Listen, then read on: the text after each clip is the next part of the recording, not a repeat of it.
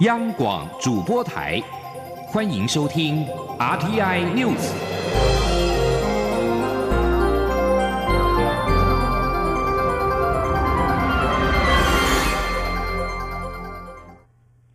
各位好，我是李自立，欢迎收听这一节央广主播台提供给您的 RTI News。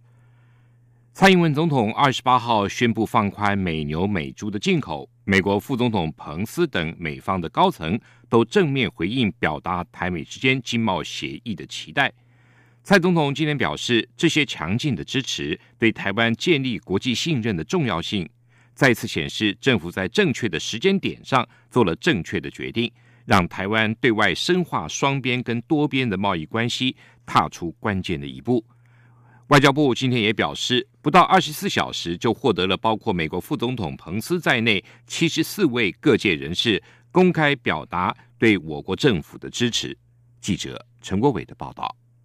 台湾宣布放宽美猪美牛进口政策后，获得美方各界热烈回响。外交部北美司长徐佑典表示，不到一天就有七十四人表达支持与肯定。这些亲自发言的重量级美国政要，包括美国副总统彭斯以及白宫国安会高层、美国国务卿庞培欧、商务部长罗斯、农业部长普杜等三位部长级的这个阁员，还有其他的行政部门资深官员，也同声表示。支持。徐有典提到，包含美国联邦参议院代议长暨财政委员会主席葛莱斯里、参院外交委员会主席瑞旭、民主党首席议员孟南德兹以及参众两院的台湾连线共同主席，也都联名支持这项政策。民主党总统候选人拜登阵营的首席外交政策顾问布林肯也推文赞许台湾的开放政策。至于在商界，美国总商会、美台商业协会、台北市美国商会也。都立即发表公开声明，表达肯定，强调我国政府的决心对于台美进一步深化经贸关系的意义。徐幼典说，美国学界包含美国传统基金会、布鲁金斯研究院、战略暨国际研究中心以及美国企业研究院等智库的学者，也都陆续以发表专文或推文的方式赞许蔡总统的决策勇气，并呼吁台美应把握这个契机，尽速推动自由贸易协定的谈判。外交部也对于各界齐声肯定，表达欢迎和感谢之意。徐有典强调，在蔡总统期许国人迈开脚步，勇敢走向世界的同时，外交部也将与国内经贸部会密切协调合作，并持续透过各种管道，积极推动深化台美双边经贸合作，让台湾走向世界与国际接轨。徐有典强调，台湾采取这些政策，是因为看见了国际整体经济形势，加上台湾目前外交及防疫的成功，希望透过打开。机会之窗，让台湾能被看见，也替未来可能的经贸谈判开启大门。中央广播电台记者陈国伟台北采访报道。政府明年元旦起开放含莱克多巴胺美国猪肉以及三十个月龄以上的美国牛肉进口台湾。卫福部长陈时中今天表示，卫福部三十号就会预告标示办法，之后就会示范该怎么标示，让业者了解。陈时中说，从风险来看。含有莱克多巴胺的美猪并没有食安的风险，他也愿意示范带头吃美猪。记者王维挺的报道。政府开放含有莱克多巴胺的美猪和三十个月龄以上的美牛进口台湾，外界关注食安风险问题。卫福部长陈时中二十九号受访时表示，一九九三年西班牙发生人类瘦肉精中毒事件，但导致中毒的乙型受体素不是莱克多巴胺。这次卫福部根据国际标准制定莱克多巴胺的安全容许量，他也要求食药署整理相关数据，过两天给他报告。告陈时中表示，从风险来看，含莱克多巴胺的美猪并没有食安风险。陈时中说：“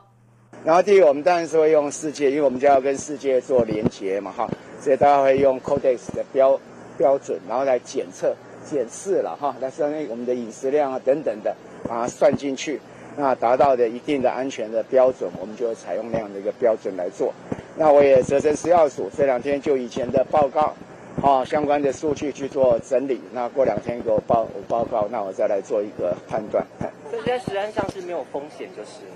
哎，对，哈，以风险来看，在实际上是没有风险的，嗯。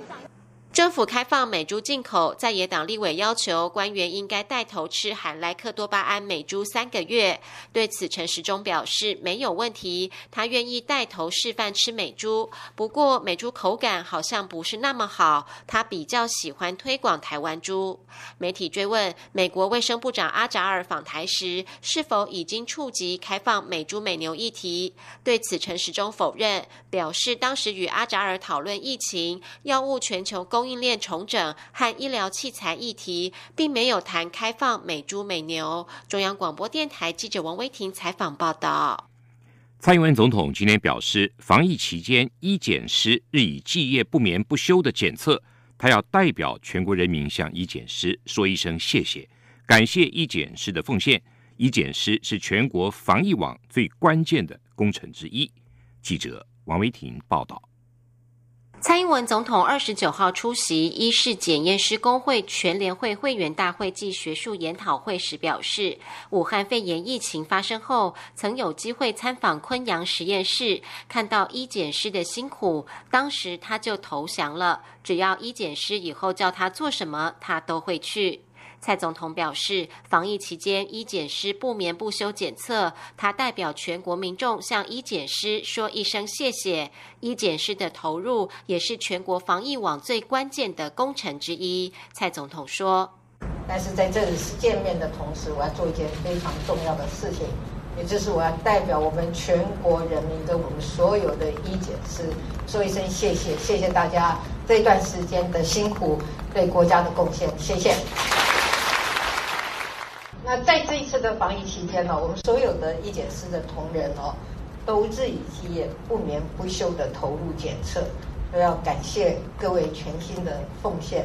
那我们整个医疗体系哦，才有办法做最有效率也最精准的决策哦。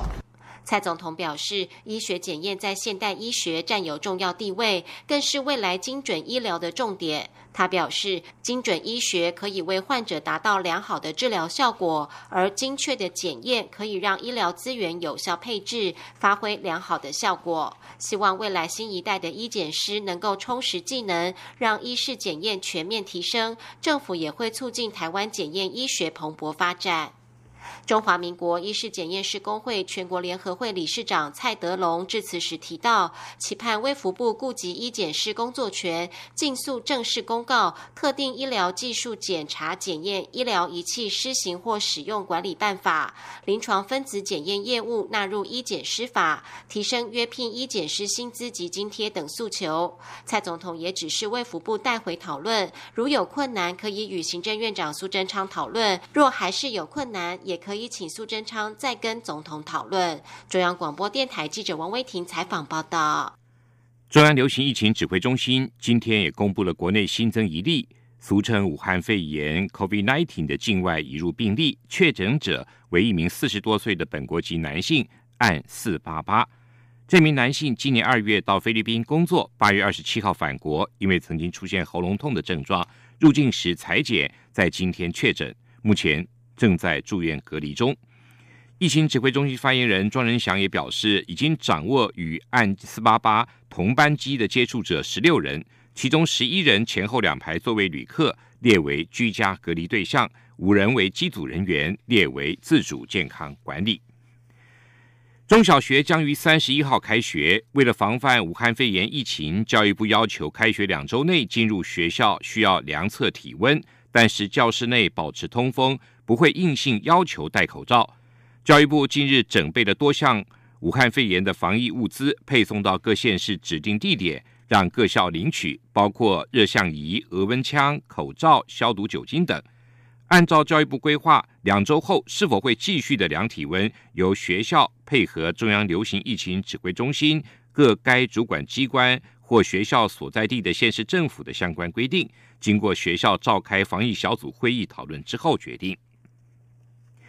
趁着周末时光，中央电台移动录音室今天下午来到了台北的俄罗斯餐厅，有两位音乐家古小梅、伊凡尤命分享了俄罗斯的文学、音乐，以及当年到俄罗斯向美女老师学音乐，后来却学不下去的有趣经验，让现场的听友进一步的领略了俄罗斯的文化之美。记者陈国伟的报道。